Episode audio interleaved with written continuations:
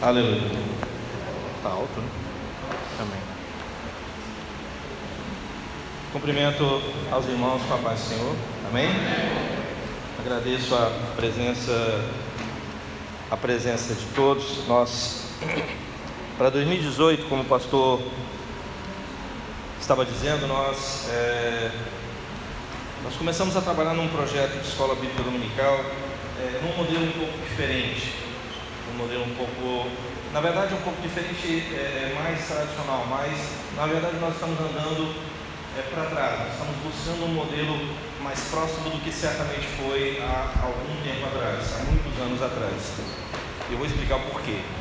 O propósito aqui, basicamente, é fornecer à igreja, nós propiciarmos um momento aqui com a igreja, para que a igreja possa aprender, para que nós possamos ler juntos, para que nós possamos aprender juntos, para que nós possamos crescer em conhecimento bíblico, crescer no conhecimento da pessoa de Cristo, porque isso é o que essa igreja precisa, isso é o que a igreja do Senhor precisa. A igreja do Senhor, ela é lógico que a igreja possui inúmeros projetos, nós temos, temos outras coisas a nos preocupar em relação, pensando aqui no ministério de ensino para a igreja, nós temos alguns outros projetos que vão ser iniciados, nós vamos procurar alguns irmãos aqui, irmãs, capacitados para isso. Depois nós falaremos. Mas a escola bíblica dominical, ela tem um propósito específico, e o propósito específico aqui, nós não estamos aqui nesse momento, por exemplo, para um culto público, não seria necessariamente um culto público apesar de que estamos aqui todos, mais de dois ou três reunidos em nome do Senhor, ele certamente ele está presente, porque aqui está a igreja dele reunida. Nós pertencemos a ele, ele nos comprou e ele não nos deixa. Ele nos ama, ele não nos abandona. Então ele está conosco. Mas, mais uma vez, o propósito aqui é basicamente compartilhar com os irmãos conhecimento bíblico. E como que nós vamos fazer isso daqui a pouco? Daqui a pouco eu vou falar. Primeiramente, antes de falar do, que, de, do como vai acontecer, eu queria apresentar alguns fatos e dados a respeito da história da escola bíblica dominical no mundo. Depois eu gostaria de compartilhar com os irmãos algumas duas passagens bíblicas específicas que falam da importância, que mostram o que significa estudar a Bíblia, o que significa estudar as sagradas letras. Estou usando termos cunhados pelo apóstolo Paulo, o que significa se alimentar do, do, do, leite espiritual, termo cunhado pelo apóstolo Pedro, tá certo? O que isso significa para a sua vida pessoal? O que isso significa é, é, é, na tomada, nas, nas, inúmeras tomadas de, de decisões que você faz no dia a dia sem mesmo perceber. Amém? E aí, no final, ao final desse nosso encontro de hoje, que é apenas uma, vamos colocar como uma aula introdutória, nós para mim, nós começaremos a nossa escola dominical na semana que vem, dia 4 de fevereiro, e temos um projeto para estudar o ano inteiro, até o dia 6 de janeiro, se o Senhor nos permitir ou não nos levar antes. Amém? Se nos levar antes, nós não precisaremos mais disso, porque nós nos veremos face a face. Então a história vai ser diferente, né, Luiz? Amém.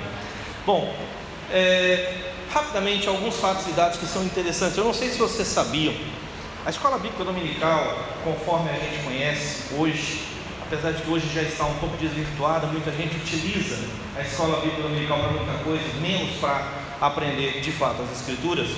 Esse modelo ele surgiu numa cidade chamada Gloucester, no, na, na, Inglaterra, no Reino Unido, é, por volta de 1780, ou seja, século XVIII. 1780 era, era, já era o início, já um, um início forte da Revolução Industrial na Inglaterra. O problema estava se tornando muito grave do ponto de vista social. Riqueza extrema na mão de poucos, miséria extrema é, na vida de muitos. E aí, o que, que acontece quando você tem riqueza extrema de um lado, minoria, e pobreza e miséria extrema do outro? Violência criminalidade, morte, roubo, depredação de propriedades aí por diante. A coisa começou a ficar muito complicada. Nessa cidade havia um homem chamado Robert Race. Robert Race, ele era jornalista, ele era editor. O pai dele possuía um jornal impresso e ele depois assumiu o negócio do pai. E era uma pessoa de convicções cristãs muito fortes. E ele estava extremamente incomodado com o que estava vendo, porque ele via que as prisões estavam abarrotando e dali não se, num, num período em que se vivia muito pouco, a, a, a expectativa de vida no século XVIII era de 30 anos. Alguém que vivia mais de 30 anos, ele estava fazendo hora extra porque as pessoas morriam com muitas doenças que hoje não matam mais, as pessoas morriam da violência, as pessoas morriam da guerra, e as pessoas morriam trabalhando de 12 a 18 horas por dia, por seis dias por semana, não comiam. Então era uma, era uma a, a, a mortalidade era terrível, e a natalidade infantil também era muito grande, as famílias tinham que ter muitos filhos, porque certamente morreriam muitos para ter gente para ajudar a colocar comida em casa. É um, é um mundo que nós não, não, não concebemos, não é verdade? E nesse mundo, esse homem chamado Robert Grace, ele imaginou uma saída, ele queria fazer alguma coisa, por quê? Porque ele viu que esses presos e esses mortos estavam deixando uma multidão de órfãos. E esses órfãos eram órfãos desnutridos, eram órfãos perigosos eram órfãos que estavam com fome e que se sentiam abandonados pelo mundo. Consequentemente, no domingo, por exemplo, quando as pessoas, e era uma comunidade extremamente religiosa, observe como que a religião ela pode abandonar a sociedade completamente à mercê de si mesma, essas pessoas, esses jovens, essas crianças, elas se tornaram um problema crônico. E o que que Robert Reis fez? Ele com o que ele possuía de posses, ele sendo uma pessoa de convicções cristãs muito fortes, ele iniciou uma sequência de aulas, ele criou uma escola. Interessante, ele criou uma escola que funcionava aos domingos. Por quê? Porque as pessoas trabalhavam extenuantemente durante a semana, não havia espaço para isso. Nos domingos, essas pessoas elas seriam alimentadas, elas seriam cuidadas e elas seriam ensinadas. Começou com uma escola de 30 pessoas. Obrigado. E eles tinham apenas um livro-texto para utilizar naquela época, que era a Bíblia. Então ele usava a Bíblia como livro-texto para alfabetização. Ele usava a Bíblia como livro-texto para desenvolvimento escolar. E Dentro de três anos, aquela sociedade sentiu uma mudança enorme na criminalidade, uma redução drástica da criminalidade, porque aquele modelo foi adotado e do, em três anos havia mais de 80, 90 escolas dessas espalhadas na cidade, dando aulas para crianças e as pessoas das igrejas que tinham as mesmas convicções, ou seja, pessoas de fé, iam àquelas comunidades para insistir com as mães e pais para que seus filhos pudessem ir, porque eles achavam que era para outra coisa. Houve um trabalho conjunto da igreja na época. Né? E dali a pouco esse modelo foi exportado para toda a Inglaterra.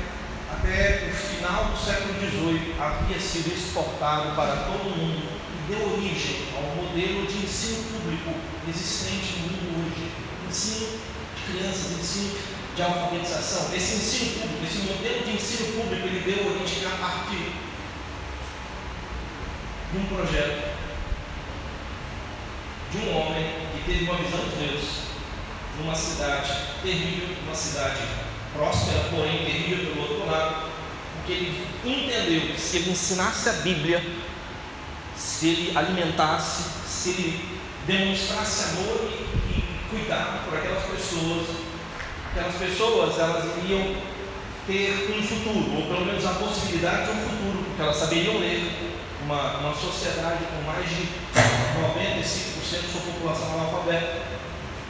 Mas essas pessoas elas não iam somente saber ler, elas não iam saber, somente saber ler, elas iam, elas iam aprender é, a Cristo. E saber ler e aprender a Cristo mudou a história de milhares crianças e adolescentes e jovens daquela época. Essa é, esse é o berço do que nós estamos fazendo aqui agora. É bom saber isso. Não é verdade? É bom saber isso. É bom saber que pequenos projetos, isso deve nos, nos motivar, inclusive, em relação aos nossos projetos sociais, aquilo que nós fazemos com a sociedade como um. Porque, de repente, uma pequena, uma pequena faísca, uma pequena brasa pode acender um projeto de alcance até mundial. Foi o que aconteceu. Eu, eu não, ninguém pode dizer se Robert Reich tinha essa ideia. Ele queria fazer a diferença em Gloucester, uma pequena cidade do interior da Inglaterra. E ele está morto, né, viveu naquela época. Certamente ele não imaginaria que o trabalho dele daria origem a escolas de ensino público do mundo inteiro e que daria origem a um sistema de ensino público que é adotado no mundo inteiro hoje. Nós temos pedagogas aqui no nosso meio, o trabalho que você faz como professor, né, ensinando. É, é, essas escolas que nós temos hoje, elas nasceram desse, desse modelo. É muito interessante. Amém? Abra sua Bíblia na segunda carta de Paulo a Timóteo, por favor.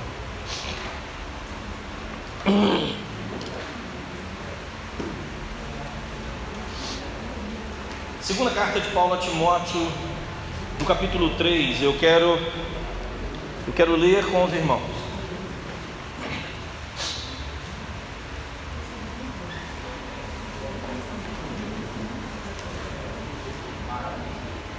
Segunda carta de Paulo a Timóteo, capítulo 3, nós vamos ler a partir do verso 10.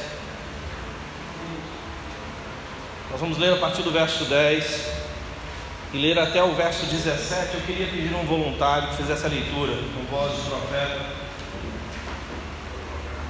10 a 17. Amém.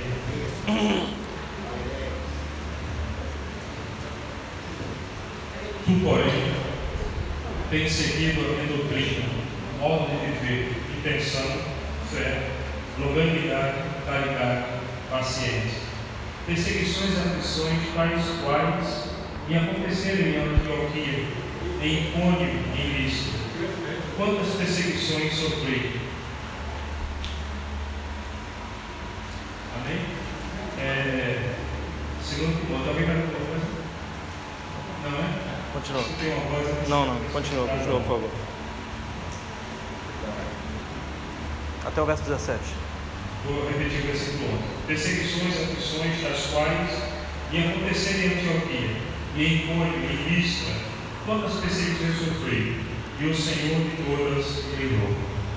E também todos os que piamente querem viver em Cristo Jesus padecerão perseguições. Mas os homens maus e enganadores irão de mal para pior, enganando e sendo enganados. Tu, porém, permanece naquilo que aprendeste e de que foste tirado, sabendo de quem tens aprendido, e que desde a tua meninice sabes as sagradas letras, que pode fazer-te sábio para salvar, para a salvação, pela fé que há em Cristo Jesus. Toda a Escritura devidamente inspirada é proveitosa para ensinar, para redarguir, para corrigir, para instruir em justiça. Para que o homem de Deus seja perfeito e perfeitamente instruído para toda boa obra. Amém? Amém. Esse verso 16 do capítulo 3 de 2 Timóteo é muito conhecido. Toda a escritura é inspirada por Deus, ou divinamente inspirada, e ela é útil para o ensino, para a repreensão, para a correção, para a educação na justiça, a fim de que o homem de Deus seja apresentado, ou para que o homem de Deus seja perfeito e perfeitamente habilitado para toda boa obra. Esse texto é muito conhecido. Ele é muito conhecido. Mas eu queria chamar a atenção dos irmãos nesse. Eu queria chamar a atenção dos irmãos, mantenham sempre a sua Bíblia aberta, porque é assim que nós vamos estudar a palavra. Olhe para a sua Bíblia, você vai perceber no verso 10 que Paulo começa assim: Tu, porém, Verso 10. Tu, porém, tu, Timóteo, porém. No verso 14, ele usa a mesma expressão. Ele diz: Tu, porém. Tu, porém. Paulo está escrevendo a sua segunda carta, que nós temos registro, ao seu amigo, provável filho na fé e discípulo Timóteo. Timóteo foi um jovem, um jovem evangelista, um jovem pastor, um jovem missionário, pregador do Evangelho, cooperador de Paulo no trabalho de expansão da igreja do Senhor naquela época. Ele disse duas coisas. No verso 10 ele disse: Tu, porém, tens seguido de perto o meu exemplo.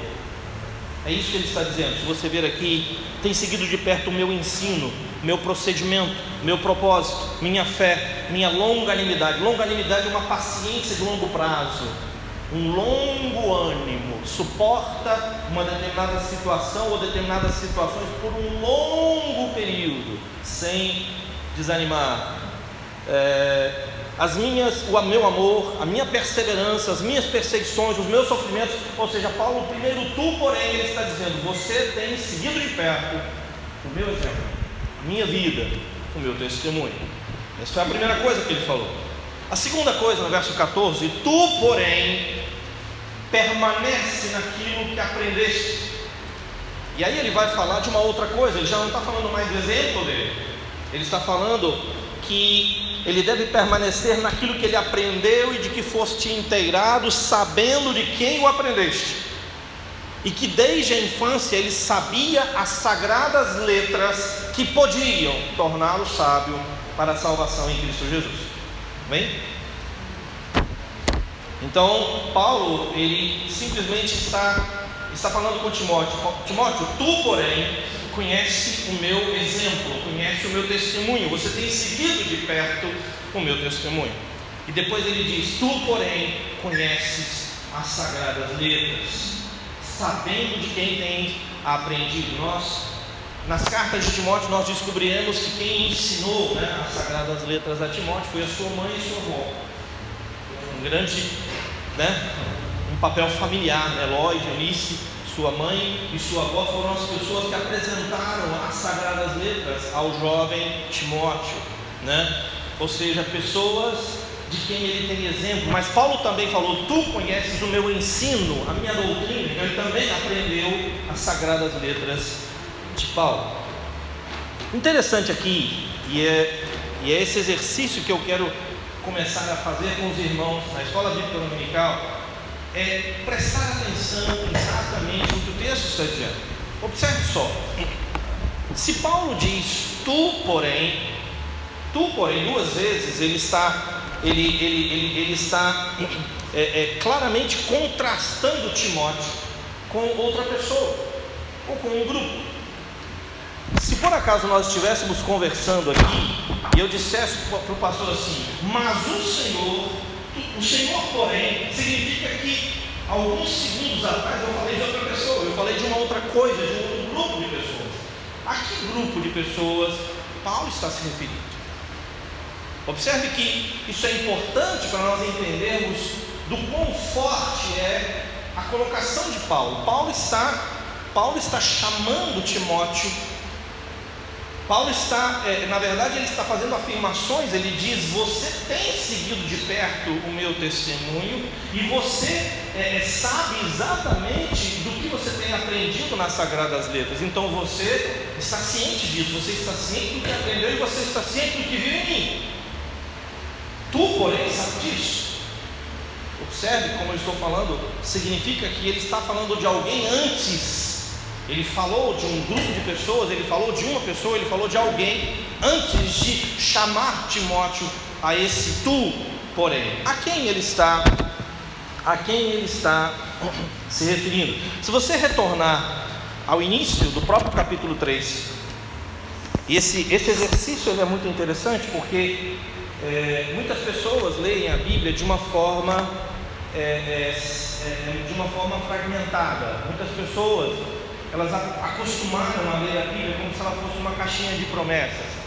Ele abre a Bíblia, pega um versículo, puxa para fora e toma aquilo como verdade plena, sem saber exatamente o que está falando, não é? sem olhar. Só que tem um detalhe: a palavra de Deus, a Bíblia Sagrada, ela, ela é verdade revelada, é Deus falando de si, é Deus apresentando a si a nós, é Deus apresentando a si. Se chama revelação, Deus se revelou, e ele se revelou porque era necessário, ele se revelou porque nós éramos completamente ignorantes acerca dele. e ele decidiu se revelar pelo meio literário. Ou seja, eu costumo dizer em minhas aulas que Deus ele perenizou, ele tornou perene a sua revelação a partir do momento que ele moveu homens a escrever. Se você talvez procurar na sua casa e você encontrar um caderno que você escrevia quando você tinha 30 anos atrás, quando você estava 30 anos atrás, quando você estudava numa escola pública, você vai encontrar o que você escrevia na escolinha, você vai encontrar desenhos que você fazia da época, né? você vai encontrar poesias que você escreveu, é, você vai encontrar livros que você copiou, e isso é interessante porque isso congelou no tempo. Assim funcionam as escrituras. Nós temos aqui 66 livros. 66 livros. O mais antigo, o mais ancião deles foi escrito há 3.400 anos atrás, uma relíquia arqueológica. Só isso já seria suficiente para nós valorizarmos profundamente a Bíblia Sagrada, mas ele é palavra de Deus, é muito mais que isso. E o livro mais jovem, o livro caçula das Escrituras, foi escrito há 1.900 anos atrás. E está aí nas suas mãos, pela graça de Deus, Gente deu sangue por isso. Pessoas foram queimadas vivas para que hoje nós tivéssemos a Bíblia Sagrada em nossas mãos. Então, por isso, nós precisamos aprender a olhar para a Bíblia da mesma forma que você olharia para um outro livro, mas também olhar para ela como nenhum outro, porque ela é palavra de Deus. Amém? Tu, porém, tu, porém, Timóteo, tem visto o meu procedimento. Tu, porém, sabes exatamente das sagradas letras as quais você tem aprendido. Se nós retornarmos ao, ao início do próprio capítulo 3, você entende que é, uma carta é um, um, documento onde ele desenvolveu argumentos, é um documento argumentativo, é diferente de um evangelho que é uma narrativa. É, o evangelho ele conta histórias, é um conjunto de histórias sequenciadas. O evangelho é isso. Uma carta não uma carta, Paulo tomou conhecimento de coisas que estão acontecendo e escreveu para falar sobre essas coisas. É isso que aconteceu. É mais humano do que a gente gostaria de, de aceitar. E é mais divino do que a maioria das pessoas entende. Amém? Oi? Com certeza, com certeza. O irmão falou que ele é bem contemporâneo. Com certeza é. Até porque por exemplo, como eu falei, quando aqui no capítulo 3, sobre quem Paulo estava falando para ele chegar e falar, um porém, mas você, olha, fulano, beltrano e ciclano são assim, mas você, visto o meu procedimento, mas você conhece as sagradas letras, portanto de você eu espero, eu espero melhor, né?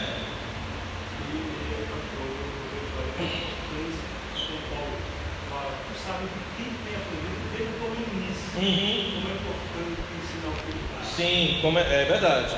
O irmão está falando sobre a importância do ensino bíblico em casa, porque no caso de Timóteo, ele não foi, ele não aprendeu as sagradas letras a partir de Paulo, na verdade ele conheceu a partir de sua avó e a partir de sua mãe.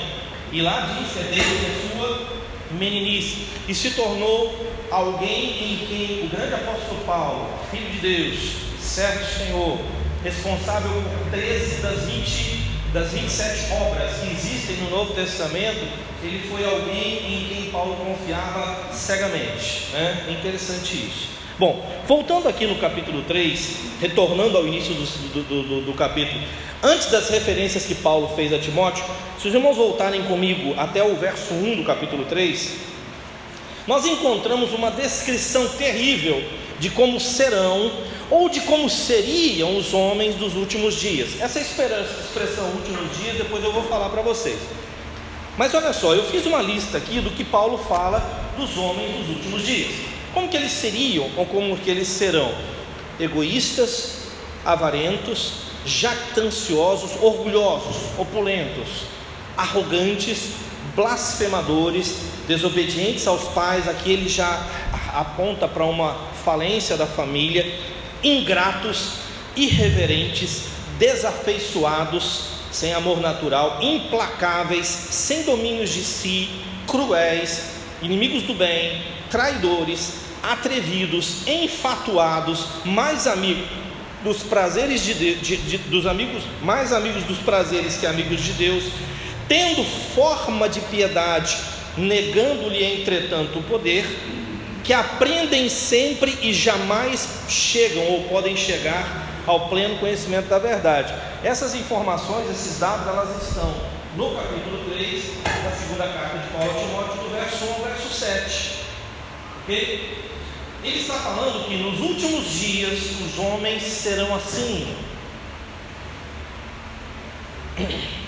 Os últimos dias sobrevirão tempos difíceis. E aí depois ele fala que nesses tempos difíceis, pois os homens serão. Observe que é, quando a gente lê as escrituras, a gente tem que estar atento a essas a essas palavrinhas de ligação, esses conectivos, pois, porém, mas, também, e, né, entretanto, contudo, todavia, essas palavras são mágicas, porque elas mostram para nós a ligação entre um argumento e outro.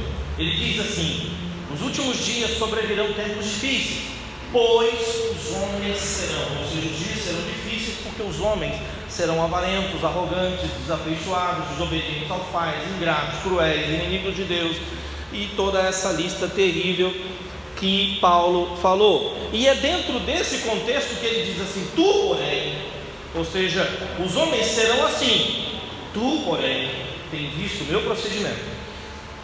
Tu, porém, conheces as sagradas leis. Observe em que contexto 2 Timóteo, capítulo 3, verso 16, que nós lemos às vezes de forma tão solta, toda palavra toda palavra de Deus, toda palavra inspirada por Deus, ou divinamente inspirada, e é útil para o ensino, para a repreensão, para a correção, para a instrução e justiça. Nós lemos isso sem saber que o contexto disso é que Paulo está falando da importância da compreensão do ensino da palavra para impedir que nós façamos parte desse grupo aqui para impedir que nós façamos parte desse grupo de homens egoístas, avarentos, arrogantes, blasfemadores, desobedientes, ingratos, irreverentes, é, é, é, é, desafeiçoados, sem domínios de si, cruéis, inimigos do bem, traidores. Observe que a palavra de Deus está sendo apresentada como recurso para que Timóteo não seja isso, para que ele não faça parte dessa turba, para que ele não faça parte desse grupo de pessoas totalmente reprováveis diante de Deus. É isso que ele está falando. Observe como que é importante entender o contexto. Observe como que é importante entender que Paulo diz para Timóteo, não para mim, que a palavra de Deus é divinamente inspirada e que ela é útil para redarguir, para corrigir, para ensinar, para instruir em justiça. E ele está falando isso para um homem a quem ele alerta que tu, porém, não seja como esse grupo de pessoas completamente reprováveis diante, é, diante do Deus Todo-Poderoso. Tu, porém, não seja como estes homens corrompidos na mente, reprovados quanto à fé, mas como não seguir a esteira do ordinário? Como não andar segundo a maré? Nós temos vários jovens aqui, é muito difícil você viver no mundo o tempo todo na contramão, não é? Você é o chato da paróquia, você é o sujeito que sempre está na contramão, você é o cara que nunca concorda com o que o mundo faz. Então as pessoas passam a te ver de uma forma desconfiada, as pessoas passam a te ver como se você fosse um alienígena, as pessoas de repente passam a te tratar assim. É muito difícil ser diferente, gente.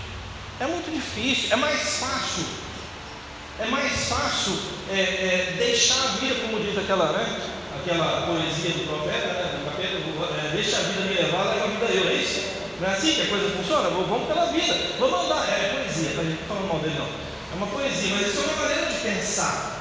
Deixa a vida me levar é uma maneira de pensar. É uma maneira de viver, é uma maneira de assumir a vida.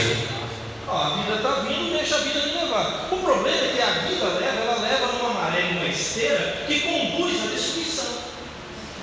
Jesus, uma certa vez, nós vamos estudar os evangelhos, um a um, em nome de Jesus, se assim o Senhor nos permitir, estudaremos os evangelhos, um após o outro.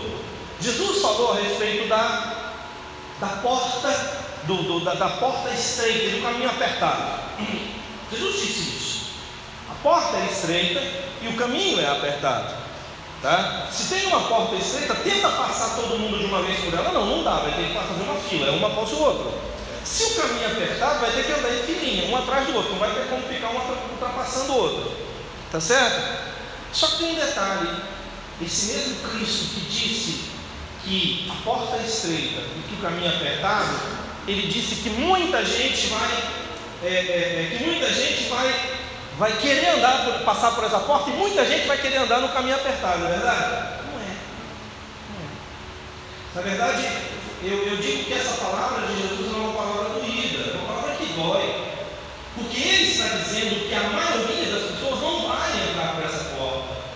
Ele está dizendo que a maioria das pessoas não vai se dispor a andar pelo caminho apertado. Uma porta apertada, uma porta estreita e um caminho apertado subentende desconforto, gente.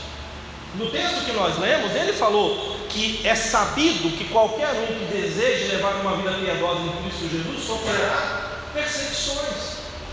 E essas perseguições, elas, elas vão se apresentar das formas mais diferentes possíveis, das formas mais diversas possíveis. Não é? Elas vão se apresentar das formas mais variadas possíveis. E é muito simples. Viver na contramão significa topar de frente o tempo todo com aquilo que vem contra você.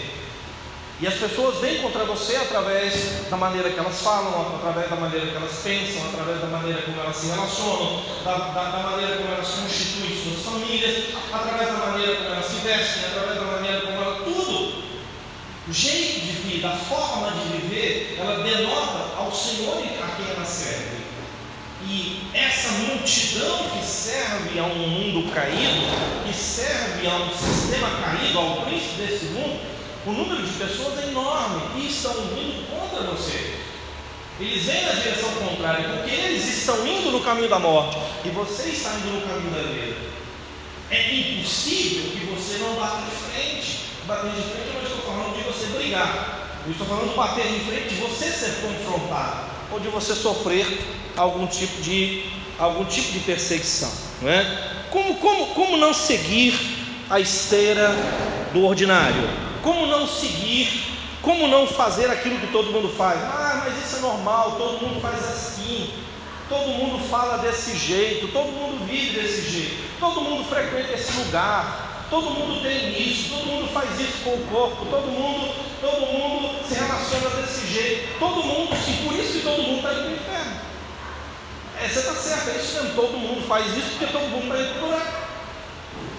É? Todo mundo está indo para lá né? Os quintos dos infernos sempre tem quinto, né, pastor? Como o povo fala, não sei quem foi que inventou que naquele lugar tem quinto. Bom, como não se deixar levar? Como não se deixar levar? Paulo deu a, a, a Timóteo duas, dois é, conselhos, dois alertas. É a, é a exortação de Paulo. A primeira é: tu, porém, não seja como esses homens corrompidos na mente, reprovados na fé. Como não seguir? A primeira coisa é: tu, porém, tens seguido de perto o meu exemplo. Eu vejo aí um alerta de Paulo. Tu, porém, acerte-se de pessoas de fé. Ande com pessoas que você possa seguir o exemplo. É a primeira coisa. Certe-se de pessoas que te ajudam a caminhar para cima. Isso é especialmente importante na vida das pessoas mais jovens. A pessoa, quando eu estou separando entre um grupo de mais jovens e um grupo de mais velhos, a pessoa, a partir de uma certa idade, apesar de que a gente está sempre preocupado em, em ser aceito, em, em, em, fazer parte, né? a necessidade de pertença, né? a necessidade de pertencimento no coração do homem é algo muito forte. Por que, que vocês acham que pessoas põem a camisa de um time de futebol e saem dando pedrada na cabeça de gente que ele nunca viu e odiando aquela pessoa que ele nunca viu? Ele quer fazer parte de alguma coisa. O ser humano ele é, ele é gregário, ele é doente por fazer parte de alguma coisa.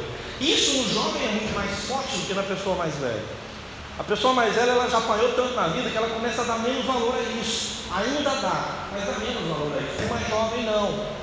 Então, o que, que ele está dizendo? Gente, já que nós somos influenciáveis e não diga, uma certa vez eu trouxe uma mensagem, eu não me lembro mais aonde, falando sobre isso, falando sobre Maria vai com as outras. Você, utiliza-se esse termo aqui, o Nordeste utiliza, né? Maria vai com as outras? É um termo nordestino. É, é, é porque esses termos eu conheço muito de Minas Gerais. Então a ideia do Maria vai com as outras é, é a ideia daquele que vai seguir os outros. Ele sempre segue a ideia dos outros.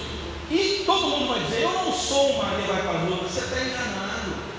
Você está redondamente enganado. Ah, o que eu penso é o que eu penso. Não, meu irmão. O que você pensa é o que a televisão diz. O que você pensa é o que seu pai falou. O que você pensa é o que a escola ensina. O que você pensa, a roupa que você usa é o que os outros usam. Nós somos altamente influenciáveis. Faz parte da nossa natureza. Isso é ruim? Bom, depende. Se você se acerca de pessoas de fé, você será influenciado por elas. Se você se acerca, como Paulo aqui, acerque-se de pessoas de fé, irmãos fiéis que amam a Cristo, que o buscam de coração, mesmo cercado de fraquezas e imperfeições, como todos nós. Nós não somos perfeitos, ninguém é. Nós vamos tropeçar o tempo todo, tá certo? Mas um cristão fiel não é um cristão que não erra, um cristão fiel é um cristão que sempre ajoelha diante do Senhor Jesus, buscando continuar. Então a primeira coisa que Paulo está dizendo para Timóteo é: Tu, porém, conhece o meu modo de vida. Você tem seguido de perto. Não é, não é, não é um seguidor do Twitter, do Facebook, não. Ele tem seguido de perto, tem participado da vida de Paulo. Ele tem participado da vida de Paulo. Ele tem sofrido com ele, ele tem viajado com ele. Então, a primeira, a primeira coisa é acerte-se, acerque-se de pessoas fiéis, irmãos fiéis, que amam a Cristo e o buscam de coração, mesmo cercado de fraquezas e imperfeições. Nós jamais podemos diminuir a importância do congregar. Tem uma onda dos desigrejados aí, isso vai dar, isso vai dar coisa ruim, isso vai dar desgraça, porque essas pessoas estão achando que podem dar as costas para a noiva e continuar abraçado com o noivo, que ela pode falar mal da noiva e continuar de bem com o noivo. Isso não funciona, gente, não é assim que o Novo Testamento ensina. Isso nos mostra acerca da importância do congregar. Primeira carta de Paulo aos Coríntios, não precisa abrir, não precisa mudar seu texto, porque a gente vai continuar aqui. A primeira carta de Paulo aos Coríntios, no capítulo 15, no verso 33. Aliás, eu gostaria que vocês abrissem sim, me perdão, me perdoe. Primeira carta de Paulo aos Coríntios, no capítulo 15, no verso 33. Primeira carta de Paulo aos Coríntios, capítulo 15, verso 33.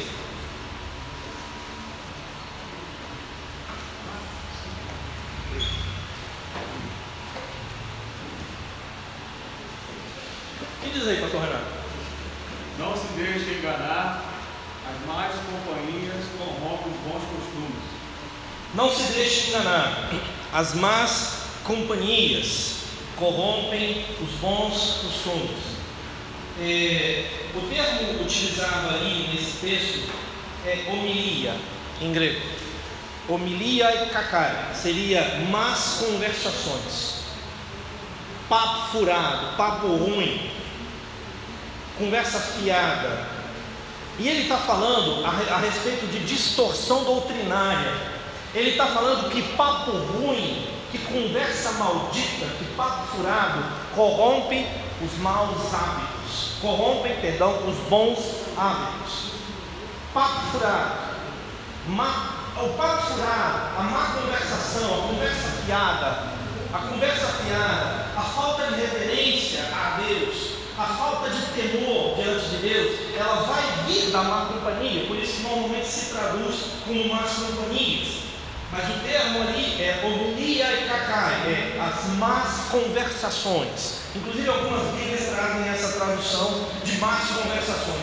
É conversa fiada, é conversa papo furado, é gente que fica buzinando no seu ouvido. Agora detalhe, ele está buzinando no seu ouvido, mas você não está algemado.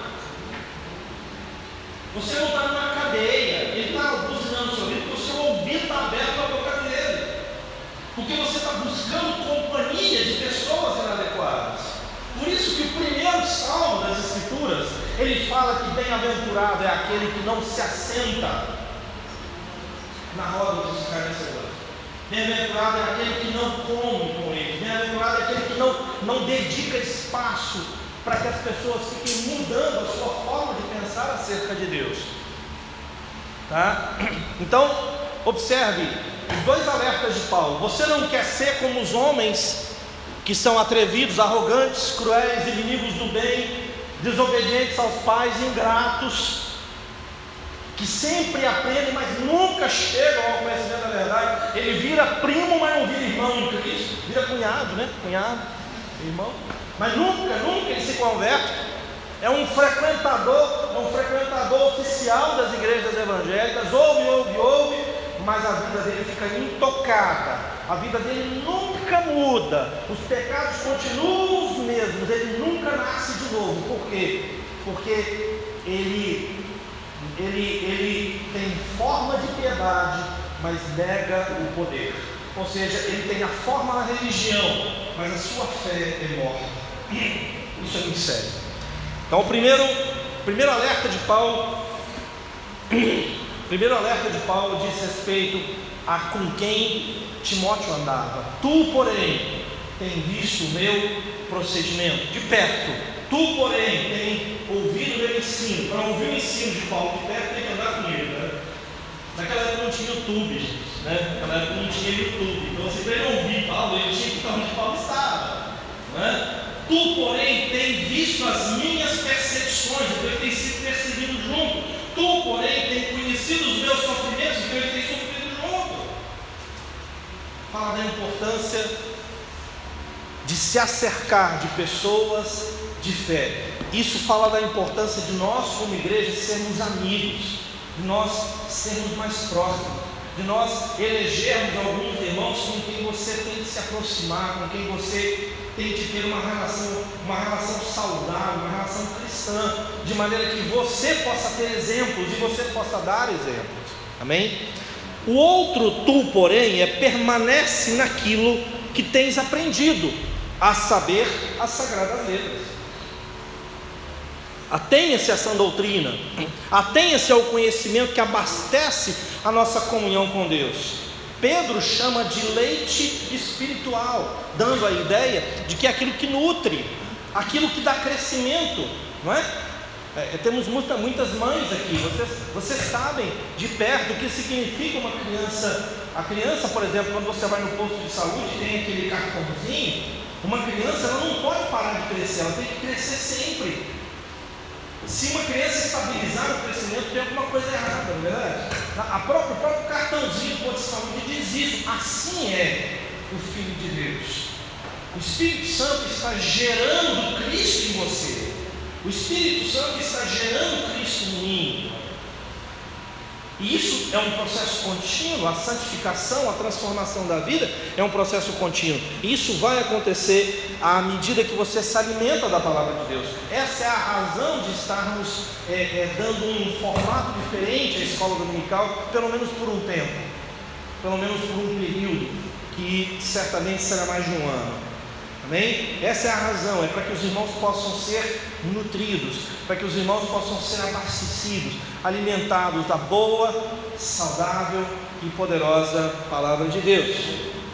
Segundo esse texto, as escrituras elas são inspiradas por Deus. Ou seja, o termo significa que elas são sopradas por ele. Normalmente, quando a gente pensa em inspiração, a gente pensa em. Né, só que o, o sentido ali é né, é, é, é, inclusive é um, um termo raro, ele só acontece essa vez no livro de, da carta a Timóteo, ela não se repete em lugar nenhum da, da, da Bíblia, né, que é soprado por Deus. É um, termo, é um termo que eu considero lindo. Eu sou professor de grego, vocês sabem disso, e, e, e eu considero, eu considero esse termo um termo lindo, porque ele fala que Deus soprou. Ele soprou. A palavra dele, quem é a palavra dele? É Cristo. Ele é o Verbo de Deus, Ele é o Logo de Deus. Deus soprou, soprado por Deus. Tá certo? É isso que o texto diz. A Bíblia diz que as Escrituras são sopradas por Deus, o que trata, evidentemente, de sua origem, ou seja, ela veio dele. E elas são úteis, elas são úteis. para, e aí ele vai dar uma série de utilidades para as Escrituras. Então, ele diz que elas são sopradas por Deus, fala de onde ela veio, e ela diz que elas são úteis para nós, possui uma aplicação prática, possui uma utilidade prática. Que utilidade é essa? Elas são úteis, elas, elas não são um amuleto, elas não são um objeto poderoso, elas não são uma insígnia da nossa religiosidade pública.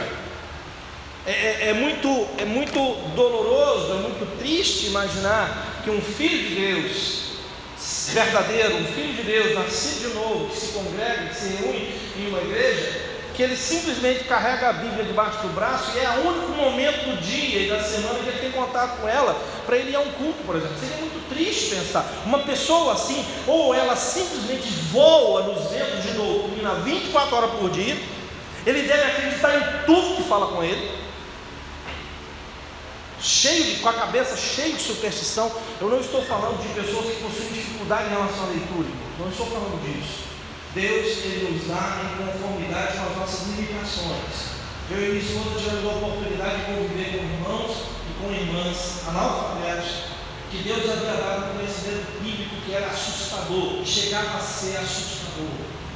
Um irmão da Igreja Batista do Fora lá em Belo Horizonte, que todas as vezes que a gente estava em dificuldade, esse irmão batia na porta, quando ele era Albertino, ele já faleceu, batia na porta, chegava lá, o irmão Albertino, ele um franzinho pequenininho, velhinho, eu não sei a idade que ele tinha, não faço ideia da idade que ele tinha, e ele ia para orar.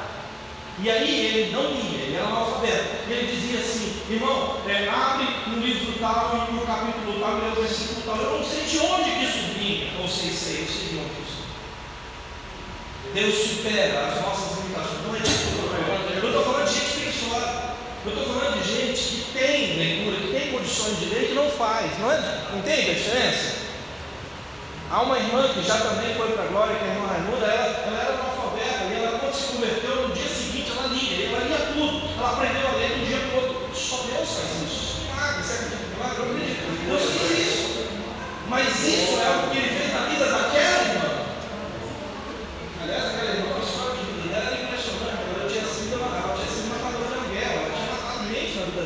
Deus, Deus transformou aquela mulher de uma forma tal era impressionante ouvir ela falar. Ela disse, quando eu era um garoto, quando eu era recém-casado, de que eu pregaria o Evangelho fora da Horizonte.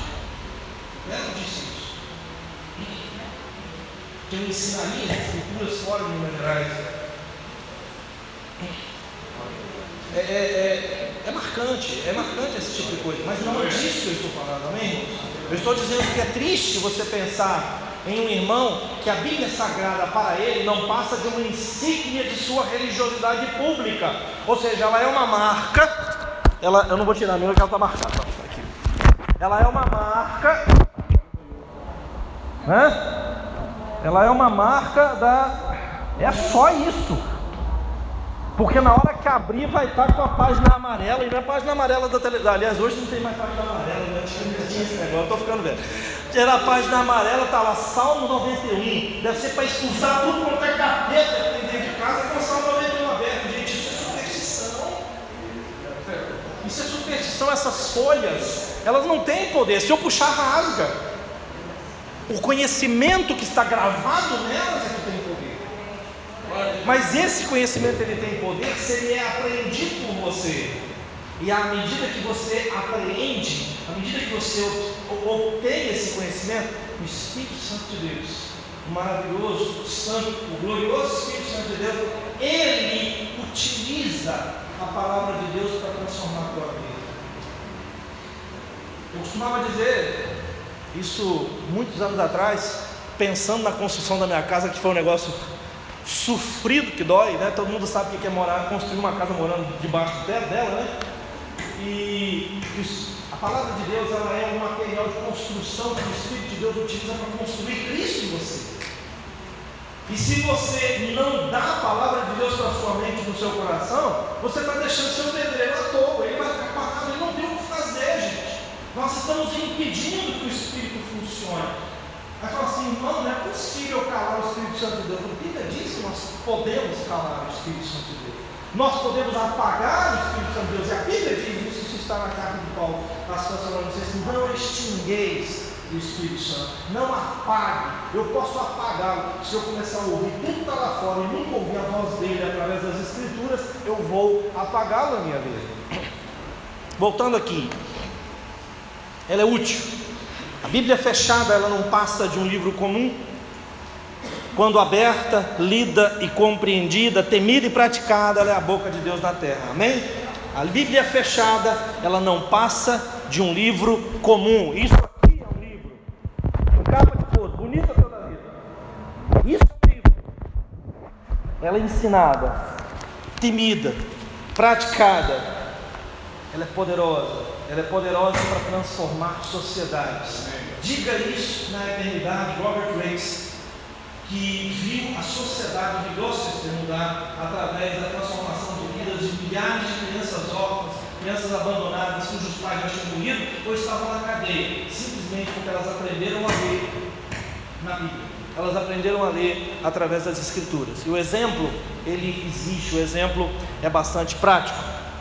Segundo esse texto, as Escrituras, elas são inspiradas por Deus, são sopradas por Ele. E elas são úteis, elas possuem aplicação prática para nós.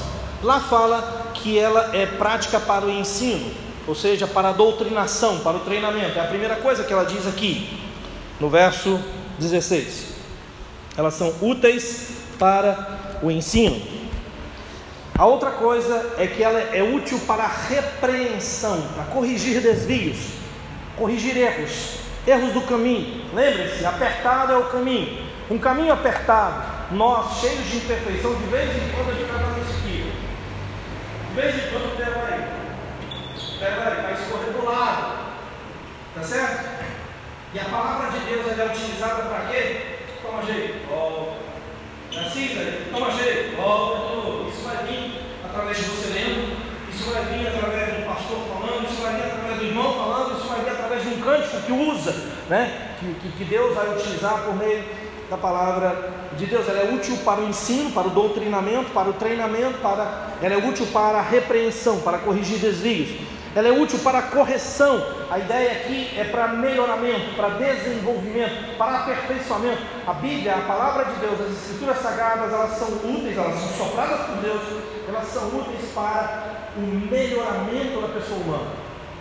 Muitas pessoas falam e acreditam que o ser humano pode ser melhorado. O homem caído ele não tem conserto. Então, não existe conserto para o homem caído. Ele pode ser colocado é, dentro de um padrão forçado. Tanto é assim que se você tirar a força coercitiva da rua, a sociedade cai em momento. Tira a polícia. Força coercitiva. Põe a polícia dentro dos quartéis. O que, que aconteceu? O Espírito Santo, há uns dois anos atrás, eu acho, não sei se eu estudo. Polícia foi ano? Ano passado. Polícia foi perto. Entrou para os quartéis. O que aconteceu com as cidades? Pânico geral. Por quê? Que isso? Porque você tira a força coercitiva do ser humano põe para fora aquilo que ele é. É assim funciona. O homem pode ser melhorado? Pode, pode, pode ser melhorado. Por meio da palavra de Deus, por meio do Espírito Santo de Deus, por meio do novo nascimento. O velho homem não tem conserto, ele tem que morrer. Tá certo? É assim que a Bíblia diz. A outra coisa para a qual as, as, as, Sagradas Escrituras também são úteis é para a educação na justiça, disciplina, treinamento, tutoria. Repetindo, as Escrituras elas são sopradas por Deus, sopradas, e elas são úteis para doutrinação e treinamento. Elas são úteis para corrigir os desvios e erros do nosso caminho. Elas são úteis para o nosso melhoramento, desenvolvimento e aperfeiçoamento elas são úteis para a nossa disciplina, treinamento e tutoria, tutoria.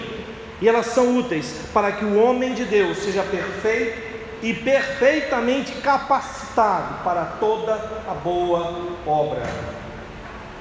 Isaías, uma certa vez, disse que as, as nossas obras de justiça elas são como trapo de imundícia.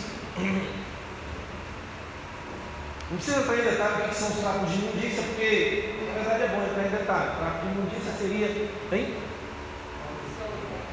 Seria o, os absorventes do mundo antigo, né, que eram jogados fora porque o sangue da mulher menstruada é imundo e torna a mulher imunda. Estamos falando de uma imundícia espiritual da lei, tá certo? Aquele prato tocado, ele tornaria a pessoa imunda por sete dias. E as nossas boas obras, elas são tão boas quanto aquele prato. Só que esse texto está falando que a palavra de Deus, ela nos torna capacitados para toda boa obra, obra considerada boa por Ele, obra considerada boa por Ele. Em Efésios capítulo 2, versos 8 e 9, diz que nós, nós somos salvos é, é, é, pela graça, por meio da fé, não é? E isso, ser salvo pela graça por meio da fé, não vem de nós, vem de Deus, para que ninguém, não vem de obras, para que ninguém se glorie. Mas naquele mesmo texto diz que nós somos salvos para as boas obras, as quais Ele tem preparado de antemão para nós. Então existem obras a serem feitas na presença do Cristo, e são para essas boas obras, obras feitas na presença do Cristo, obras feitas na presença do Deus Altíssimo, é que a, as Sagradas Escrituras nos preparam e nos tornam capacitados.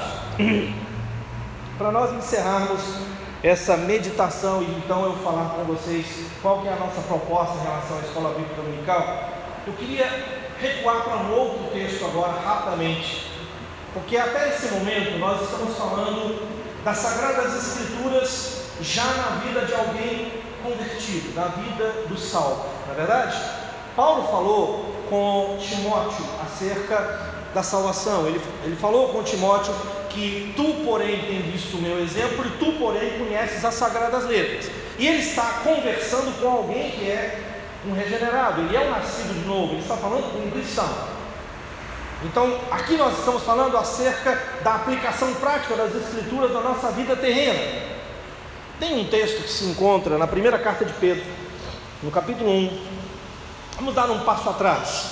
Nós falamos sobre o poder efetivo da palavra de Deus na santificação, na transformação da vida do crente.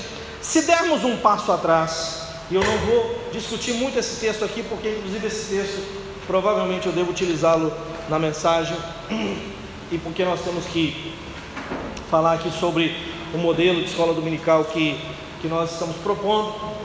No capítulo 1, no capítulo 1 da primeira carta de Pedro, diz aqui a partir do verso 22, diz assim: Tendo purificado a vossa alma, pela vossa obediência à verdade, tendo em vista o amor fraternal não fingido, amai-vos de coração uns aos outros ardentemente, pois fostes regenerados, não de semente corruptível, mas de incorruptível, mediante a palavra de Deus, a qual é viva e permanente. Pois toda carne é como erva, e toda erva, e toda sua glória, ou seja, a glória da erva, como a flor da erva. Seca-se a erva, cai a sua flor, a palavra do Senhor, porém, permanece eternamente. Ora, esta é a palavra que vos foi evangelizada. Pedro diz: Vocês foram regenerados. Fostes regenerados. Eu falei com vocês até esse momento, lendo 2 Timóteo capítulo 3, verso 10 até o verso 17, nós falamos sobre o papel das Escrituras, o papel das Sagradas Letras, o papel da palavra de Deus na santificação, na transformação de vida do crente, do cristão, do, do redimido. Pedro está falando de algo anterior a isso. Vamos dar um passo atrás. Nós estamos falando de uma outra coisa agora. Nós estamos falando de ser regenerado. Nós estamos falando aqui, Pedro está basicamente falando do novo nascimento. Pedro está falando daquilo que Jesus falou com Nicodemos em João capítulo 3. Novo nascimento. Lá, Jesus fala que o novo nascimento ele é um produto do Espírito. Que o Espírito Santo, o Espírito, ele produz um novo nascimento que a pessoa sequer sabe que isso está acontecendo, porque é uma obra de Deus. O novo nascimento é algo que vem do alto, é o nascimento do alto, é o nascer de novo. Mas Pedro está dizendo que fostes regenerados, fostes regenerados, não de semente corruptível, mas de incorruptível, mediante a palavra de Deus, a qual é viva e permanente.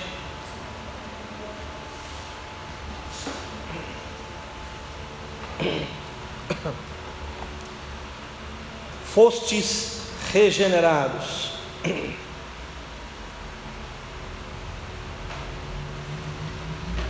Estamos falando que aquele aquele crente fiel ou que está se tornando fiel que é santificado, que é transformado pela palavra de Deus, ele foi nascido pela palavra de Deus. Ele foi regenerado pela palavra de Deus. O que, que Pedro está dizendo? Pedro está dizendo que à medida que a palavra foi implantada em nós, e aí ele está fazendo uma referência direta ao Evangelho, à medida que o Evangelho ele é apresentado, à medida que o Evangelho é exposto, à medida que as pessoas recebem a palavra de Deus, lembrem-se Mateus capítulo 3, nós estudaremos daqui a pouco com mais detalhes. Mateus capítulo 3, parábola do semeador. E aí então Jesus diz que o semeador e o campo é o mundo, o semeador é o Pai e que a semente é a palavra de Deus. Então ele semeia, ele planta. E é essa semente plantada no nosso coração que produziu vida, que produziu arrependimento, que produziu conversão, que produziu um novo nascimento. Então a palavra de Deus, ela não somente é utilizada lá na frente para nos santificar, para nos transformar, para nos redarguir, para nos corrigir, para nos repreender, para nos alimentar, para nos fazer crescer, mas ela foi utilizada para que nós nascêssemos em Cristo. Sem a palavra, sem a apresentação do Evangelho, sem a exposição da palavra ao homem perdido, não há salvação, não há novo nascimento, não há regeneração. Na carta de Paulo aos Romanos, há um texto, no nosso planejamento, a carta de Paulo aos Romanos fica para o ano que vem, né? Mas na carta de Paulo aos Romanos, há um texto muito conhecido diz que o Evangelho ele é o poder de Deus para a salvação de todo aquele que crê. Observe que esse é um texto forte. Porque ele está dizendo que o Evangelho é o poder de Deus para. Ter poder para fazer alguma coisa é ter a capacidade de. Ou seja, ele está literalmente dizendo que Deus, ele, entre aspas, ele é, é, propiciou ou tornou possível a salvação do perdido por meio do Evangelho. Não existe salvação sem o Evangelho. Não há, não há regeneração sem a apresentação é, da palavra de Deus. Não há regeneração. Se nós dermos um passo mais atrás, nós falamos de momento em que a palavra de Deus é utilizada para nos santificar, para nos transformar. Eu dei um passo atrás e estou falando que a palavra de Deus é utilizada para nos regenerar, ou seja, para nos tornar reconciliados com Ele, para nos salvar em Cristo. Se nós dermos um passo atrás, ele vai dizer que a palavra estava com Deus, e que a palavra era Deus, e que a palavra se fez carne. Bíblia diz que Jesus Cristo era a palavra de Deus encarnada, ou seja, tudo aquilo que está revelado aqui foi materializado na pessoa de um ser humano, humano e divino. Nós temos ali a palavra de Deus encarnada. E se nós dermos um passo muito maior ainda para trás, nós vamos perceber um momento em que Deus disse e o mundo se fez. Deus disse e a luz se fez. A palavra de Deus foi verbalizada e tudo que existe se fez. O que eu estou dizendo aqui? Eu estou falando acerca, eu estou falando acerca do poder da palavra de Deus em transformar as nossas vidas, do poder da palavra de Deus em produzir vida, do poder da palavra de Deus em produzir tudo que há. Salmo 119. Salmo 119 é o maior capítulo que a Bíblia tem. Mas, e ele é um, um poema acróstico, significa que cada, cada estrofe inicia com uma letra do alfabeto. É uma, é uma construção interessante. Mas lá no verso 104, do verso 97 ao verso 104, diz assim: Quanto amo a tua lei, ela é a minha meditação todo dia. Os teus mandamentos, eles me fazem mais sábios que os meus inimigos, porque aqueles, ou seja, os teus mandamentos, eu os tenho sempre comigo. Verso 9, 9: Compreendo mais do que todos os meus mestres, porque medito nos teus testemunhos. Verso 100: Sou mais prudente que os idosos, porque guardo os teus preceitos.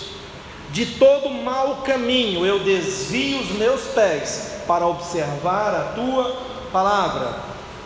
Não me aparto dos teus juízos, pois tu me ensinas. Quão doces são as tuas palavras ao meu paladar, mais do que o mel à minha boca. Por meio dos teus preceitos consigo entendimento. Por isso detesto todo caminho de falsidade. Quanto amo a tua lei, ela é a minha meditação todo o dia. O que, é que nós estamos fazendo aqui, irmãos? Meditando. Meditação. Estudando. Dedicando um tempo do nosso dia. Dedicando um tempo do nosso domingo.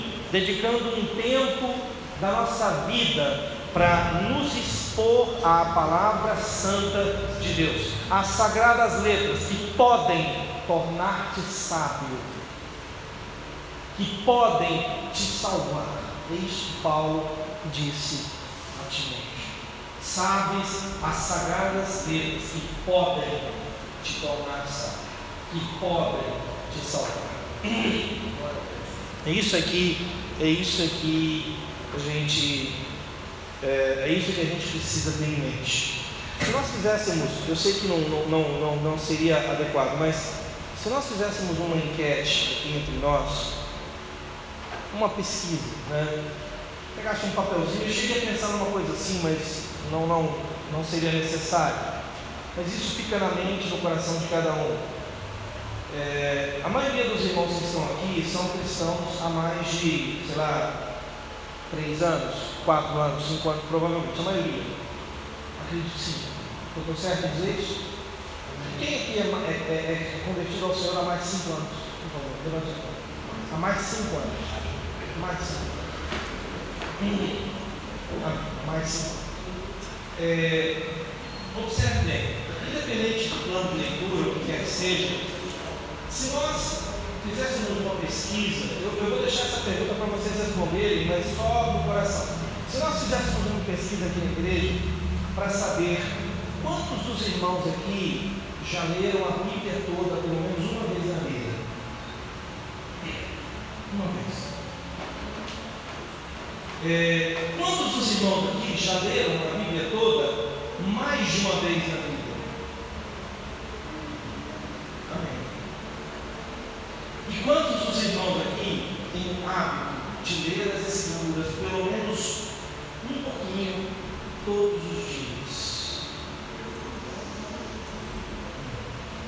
Observe que é, nós, nós, nós, eu, eu, eu não estou fazendo uma pesquisa aqui para criar um constrangimento para ninguém, por isso eu não quero que ninguém responda. O que eu quero que você pense é, a, levando em consideração tudo isso que foi apresentado aqui, diante de toda essa verdade apresentada, essa é uma pergunta que eu quero que você responda para você.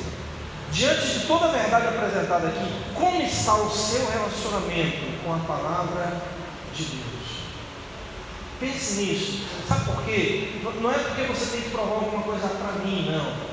É porque o, o pastor Renato, ele, ele, ele pregou na, no domingo passado sobre H. Estava no deserto, foi enviado, né, vai vai com Deus, né? Deus toma conta, assim que funciona. Toma aqui um saco d'água e um tanto de pão, se vira, por isso que Abraão fez com ela. Mas Deus havia falado com ela: pode mandar embora, porque ele vai ser uma grande nação, é teu filho. Eu garanto a segurança do menino. Deus falou com Abraão. Abraão não foi irresponsável. Deus falou com ele: faz o que a Sara está mandando, faz o que ela está te pedindo, que eu vou garantir o futuro da criança. Tá certo? Mas há um ponto interessante ali: que Sara estava, Agar estava no deserto. E ela deixou a criança à distância de um tiro de flecha. Eu não sei quanto que seria isso, mas não é muito perto. A flecha bem atirada, atirada por mim vai dar 5 metros, por alguém que sabe deve dar uns 300, né? Mas, ou seja, ela deixou ele bem longe e foi para um lugar onde ela simplesmente não queria ouvir o choro da criança. E lá diz que Deus ouviu a voz do menino, que Deus abriu o olho de Agar e Agar viu um poço. Dá de se imaginar que essa mulher estava ali, que Deus proveu um poço para ela e que Deus teve que abrir o olho dela. Deus teve que abrir o olho dela porque ela ia morrer de sede e a criança também com um poço que Deus colocar ali em algum momento. Mas Deus teve que abrir o olho dela. Ou seja, seria morrer de sede à beira das águas vivas. Se você não tem um relacionamento saudável com as Escrituras, você está morrendo de fome na presença do Deus Todo-Poderoso. Você está morrendo de fome diante da provisão eterna de alimento espiritual que Deus tem providenciado para nós. É, é, é, no mínimo triste isso, é no mínimo doloroso, é desnecessário. Não é necessário nós sofrermos de inanição espiritual, tendo diante de nós essa palavra. É por isso que eu estou perguntando: como é que está, diante de toda essa verdade que foi apresentada, responda a você, não a mim, como está o seu relacionamento com a palavra de Deus? Seria pensar, pensando até questionar que nesse apartamento que ela teve da criança, ela tendo aprendido a dela,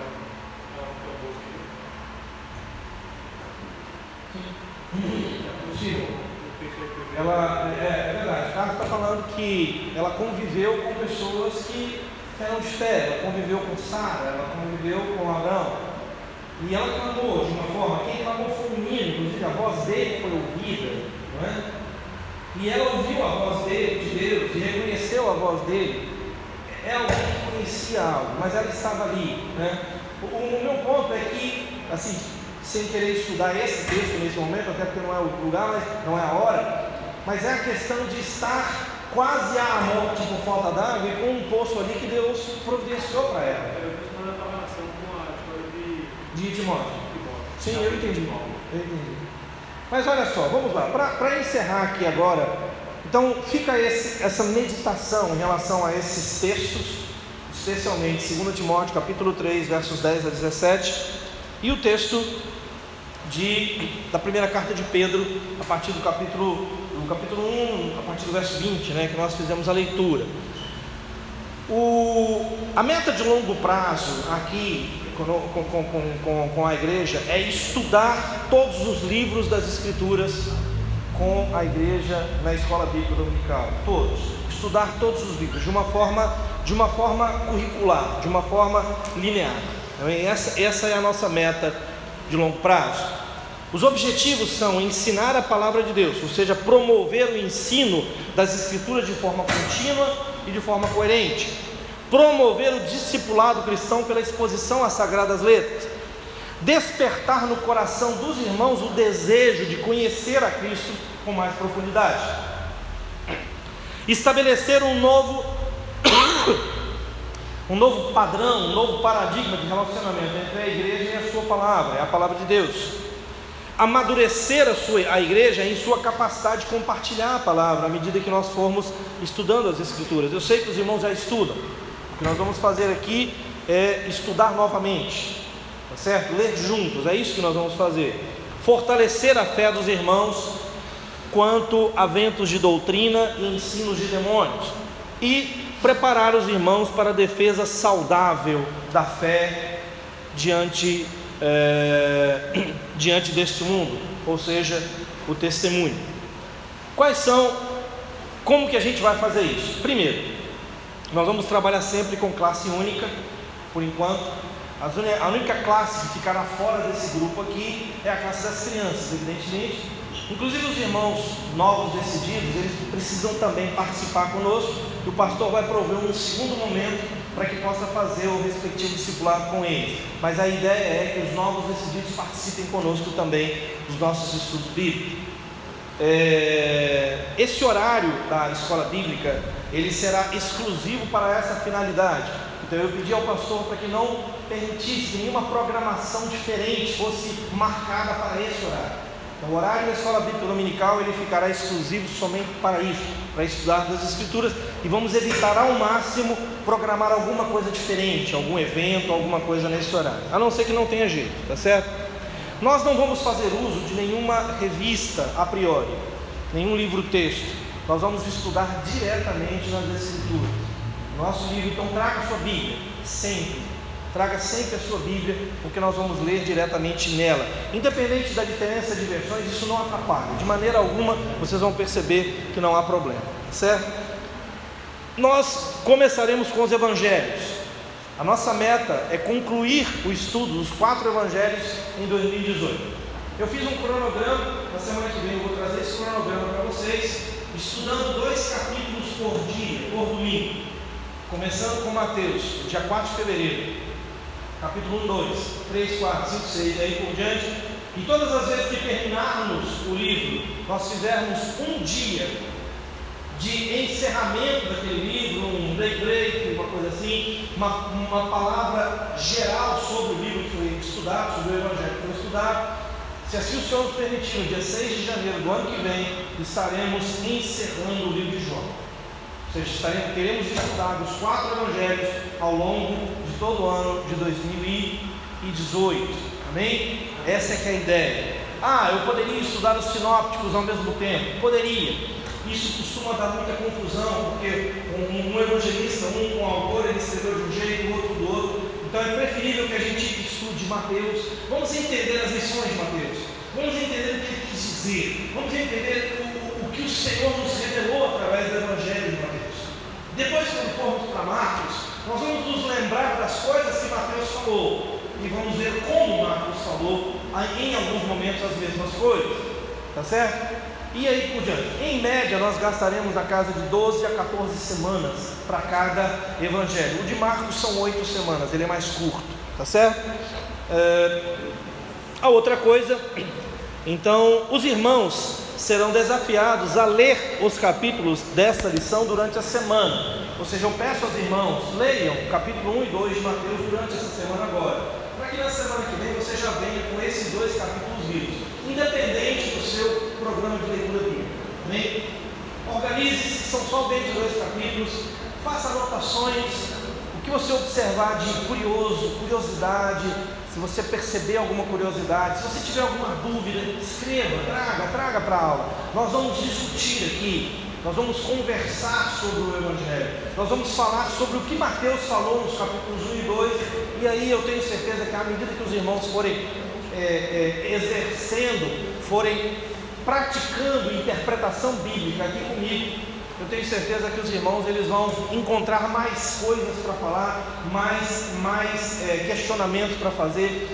Não, não, não, não fiquem preocupados, não é para colocar ninguém em situação vexatória, por favor, não é isso, a proposta não é essa. Se você não quer falar, você não fala, não tem necessidade disso. O pastor estava ameaçando aí fazer pergunta para quem estava no fundo, isso é brincadeira, eu não faço Tá bom? Isso é só, isso é só pressão psicológica, né? Que, que a gente, que que a gente, que ele está fazendo, não sou eu que estou fazendo, não, é o pastor que está fazendo.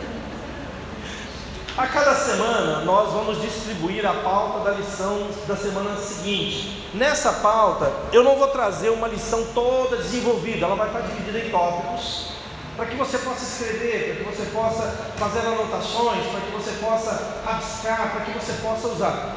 A igreja vai providenciar uma, uma pasta e à medida que você for recebendo essas pautas, você vai colocando para no final, do, no final de cada evangelho você ter lá sua pastinha com tudo que a gente que você quis escrever, que você anotou e tudo mais. Uma coisa bem informal, algo mais assim, tá bom? É, vamos ler juntos os textos que serão estudados, ou seja, aqui, quando nos reunirmos, nós vamos ler, vamos ler o versículo tal a tal, ler, vamos conversar sobre ele, vamos ler agora do versículo tal ao versículo tal. Então estudaremos a Bíblia desse jeito. Amém? Nós vamos estudar a Bíblia, isso durante, se assim o Senhor nos permitir, durante todo o ano. Tá? Cada domingo estaremos aqui e vamos fechar o livro de Mateus em nome de Jesus, vamos estudar o livro de Marcos, vamos estudar o Evangelho de Lucas, muito interessante.